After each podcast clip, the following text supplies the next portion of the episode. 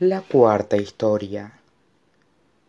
Hasta sosteniendo en la gigantesca y poderosa mano del monstruo, Connor sentía que el terror se filtraba dentro de él. Sentía su negrura encharcándole los pulmones. Sentía que el estómago se le iba hundiendo. ¡No! gritó, retorciéndose un poco más, pero el monstruo lo sujetaba fuerte. ¡No! ¡Por favor! La colina, la iglesia, el cementerio, todo había desaparecido. Hasta el sol había desaparecido, dejándoles en medio una fría oscuridad, una oscuridad que llevaba persiguiéndolo desde que ingresaron a su madre la primera vez. Desde antes de eso, cuando empezó con los tratamientos que hacían que se le cayera el pelo. Desde antes de eso, cuando tuvo una gripe que no se le curaba y fue un médico y resultó que no era gripe. Desde antes de eso, cuando empezó a quejarse de lo cansada que se sentía incluso antes de eso incluso desde siempre le parecía la pesadilla estaba allí acechándolo rodeándolo aislándolo del resto haciéndole sentirse solo.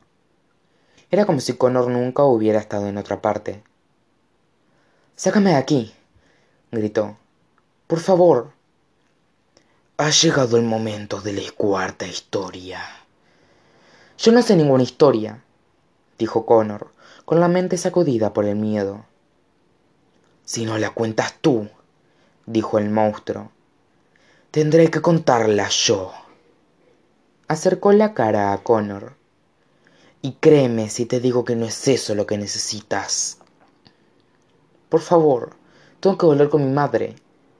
Tu madre ya está aquí dijo el monstruo girándose hacia las sombras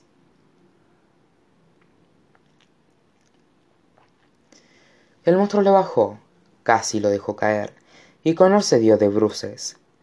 Reconoció la tierra fría bajo las manos reconoció el claro en el que estaba rodeado en tres de sus lados por una por un bosque oscuro e, e impenetrable.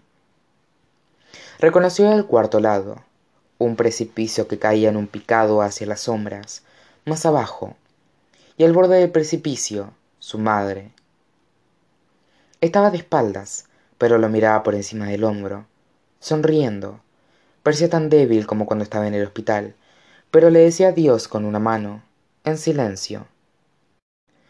Mamá gritó connor.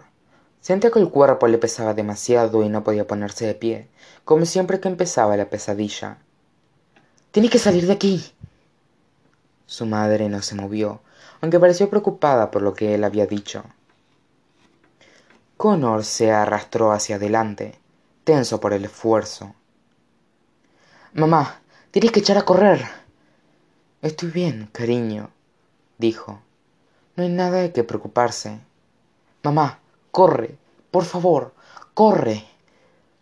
Pero cariño está el su madre se interrumpió y se volvió hacia el borde del precipicio como si hubiera oído algo. No susurró connor para sí mismo. Se arrastró otro poco más pero ella estaba demasiado lejos demasiado lejos para que él la alcanzara a tiempo y sentía el cuerpo tan pesado. Salió un sonido grave del fondo del precipicio un estruendo que retumbaba como si algo grande se moviera allí abajo algo más grande que el mundo y estaba subiendo por la pared del precipicio.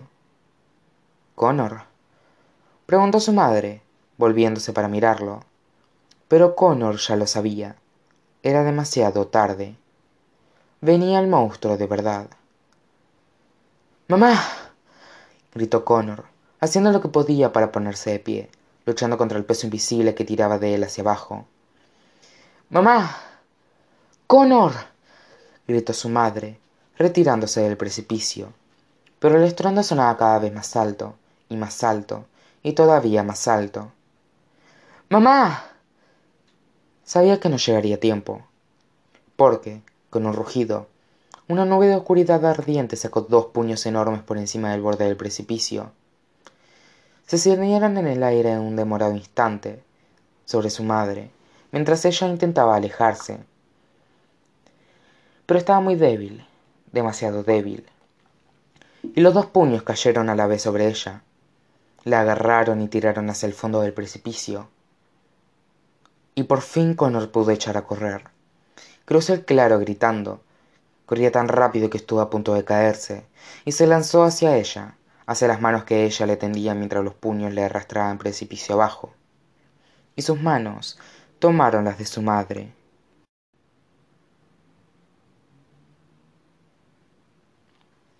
La pesadilla que lo despertaba gritando todas las noches estaba teniendo lugar en ese preciso instante allí mismo connor estaba al borde del precipicio preparándose para aquel momento aferrado con toda su fuerza a las manos de su madre para que la negrura no se la llevara para que la criatura no la arrastrara al fondo del precipicio. Al fin lo veía el monstruo de verdad el que de verdad le daba miedo el que él esperaba ver la primera vez que se presentó el tejo el de la pesadilla hecho de nube y de ceniza y de llamas oscuras pero con músculos reales con fuerza real con ojos rojos y reales que lo fulminaban con la mirada y dientes relucientes que se comerían viva a su madre. He visto cosas peores le había dicho Connor al monstruo la primera noche y ahí estaba lo peor. Ayúdame connor gritó su madre. No me sueltes no te soltaré gritó a su vez connor. Te lo prometo el monstruo de la pesadilla dio un rugido y tiró más fuerte con los puños apretados alrededor del cuerpo de su madre y ella empezó a resbalar con las manos de connor. Por favor connor gritó ella aterrorizada. No me sueltes no te soltaré gritó connor. Se volvió hacia el tejo que seguía allí sin moverse. Ayúdame no puedo soltarla pero el tejo se quedó allí mirando las manos de su madre se deslizaban de las suyas. Connor gritó ella. Mamá gritó él sujetándola más fuerte. Pero se le escapaba. Cada vez pesaba más y más. El monstruo de la pesadilla cada vez tiraba más y más fuerte. Me estoy escurriendo gritó su madre. No gritó él. Se cayó de bruces sobre el pecho de tanto que pesaba su madre con los puños de la pesadilla tirando de ella. Su madre gritó otra vez y otra y pesaba tanto tanto que parecía imposible. Por favor susurró connor para sí mismo. Por favor y aquí dijo el tejo detrás de él está la cuarta historia cállate gritó connor ayúdame. Aquí está la verdad de connor o'malley. Y su madre gritaba y se estaba escurriendo. Costaba tanto sujetarla. Es ahora o nunca dijo el tejo. Tienes que decir la verdad. No dijo connor con voz entrecortada. Debes hacerlo. No dijo connor otra vez mirando abajo la cara de su madre. Y la verdad llegó de repente cuando la pesadilla alcanzó su máxima perfección. No gritó connor una vez más. Y su madre cayó